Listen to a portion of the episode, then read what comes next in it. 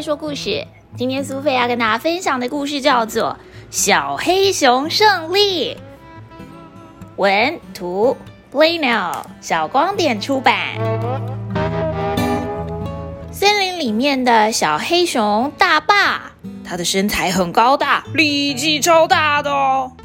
它是森林里面的小霸王。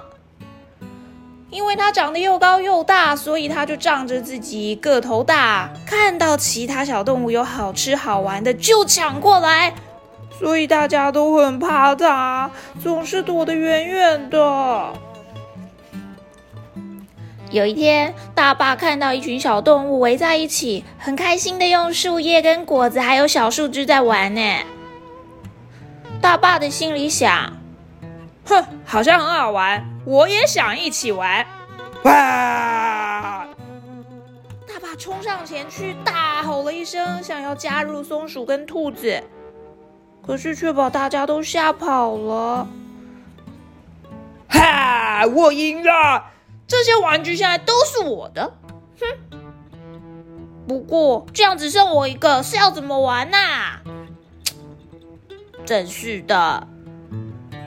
大爸坐在原地，一边嘀嘀咕咕的拨弄地上的叶子。这个时候，突然来了一只块头很大的山猪。山猪跳了出来，对大爸说：“走开，这是我的地盘，这里的东西都是我的。”哼！才不要呢，这是我的！大爸生气地说。不过，因为这只山猪实在是太大了，它使劲一撞。就把小黑熊撞倒了，还一口气抢走了所有的果子。怎么可以抢走我的玩具？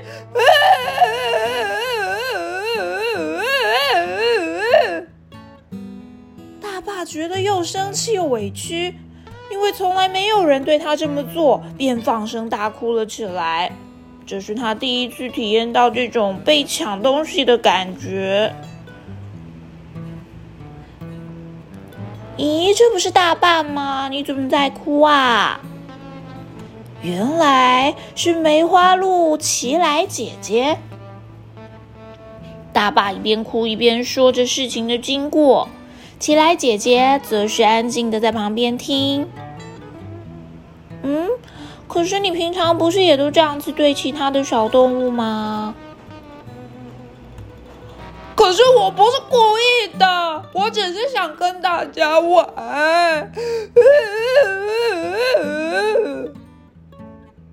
大爸想了想，难道其他动物被抢走果实的时候，也是现在这种那么不开心的感觉吗？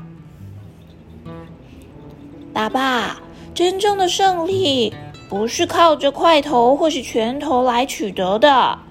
而是能够坦然面对啊，让别人真心的接纳你，这样才能赢得真正的友情啊！在起来姐姐的陪伴下，小黑熊大爸决定要去向小动物们道歉。我我知道抢走你们的果子是不对的，我只是想想跟大家一起玩。虽然大爸诚心诚意的道歉，不过大家其实一开始还是很害怕。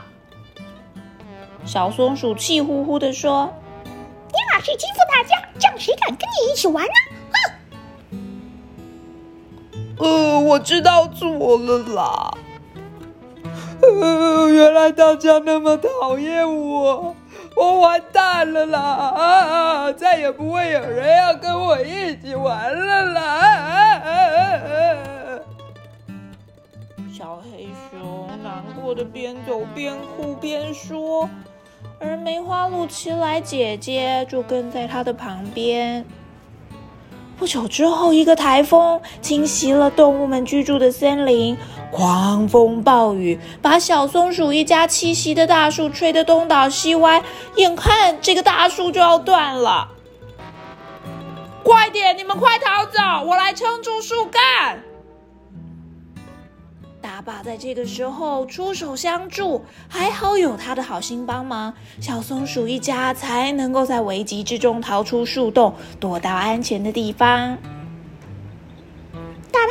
你挡住了树干，救了我们一家人，我们都很感谢你哦。哦，对了，我们也愿意原谅你啦，送给你这颗栗子，怎么样啊？大爸，我们一起玩吧。渐渐的，其他的小动物也开始接纳小黑熊大爸了。现在，大爸终于在友情当中赢得了胜利，也开始能够享受跟朋友一起玩的乐趣了。小黑熊终于在最后获得了胜利。故事里面的小黑熊其实是台湾黑熊哦。它是台湾最大型的陆生动物，也是台湾唯一的原生熊类。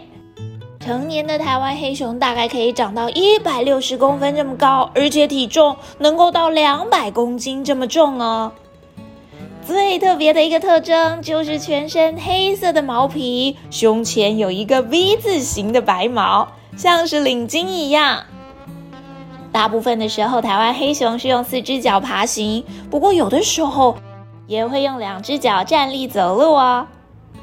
猜一猜，台湾黑熊吃的是什么呢？它们是杂食性的哺乳类动物，以植物为主食，像是嫩芽呀、叶子啊、根茎、果实等等的部位，它们都会吃哦。所以啊，故事里面的小黑熊大爸才会一直抢走小动物们的果实跟叶子。台湾黑熊大部分栖息在海拔一千到三千公尺高的山区森林。跟一般的熊不一样的事情是，台湾黑熊大多数并不会冬眠呢。虽然它们体型很庞大，而且又很重，不过台湾黑熊它们可个个是运动高手，非常擅长爬树。所以啊，小朋友，如果你在山林里面遇到熊，千万不能爬上树，或是倒在地上装死，这些可是没用的。小黑熊大坝的故事，在一开始虽然他是只小霸王，没有朋友，不过后来终于取得了胜利，愿意为朋友付出，愿意跟大家一起相处，也让他交到了很多新的好朋友啊。真正的胜利，并不是拳头比别人大，或是声音比别人大，而是能够跟大家在一起，开开心心的相处，快乐的过每一天哦，小朋友。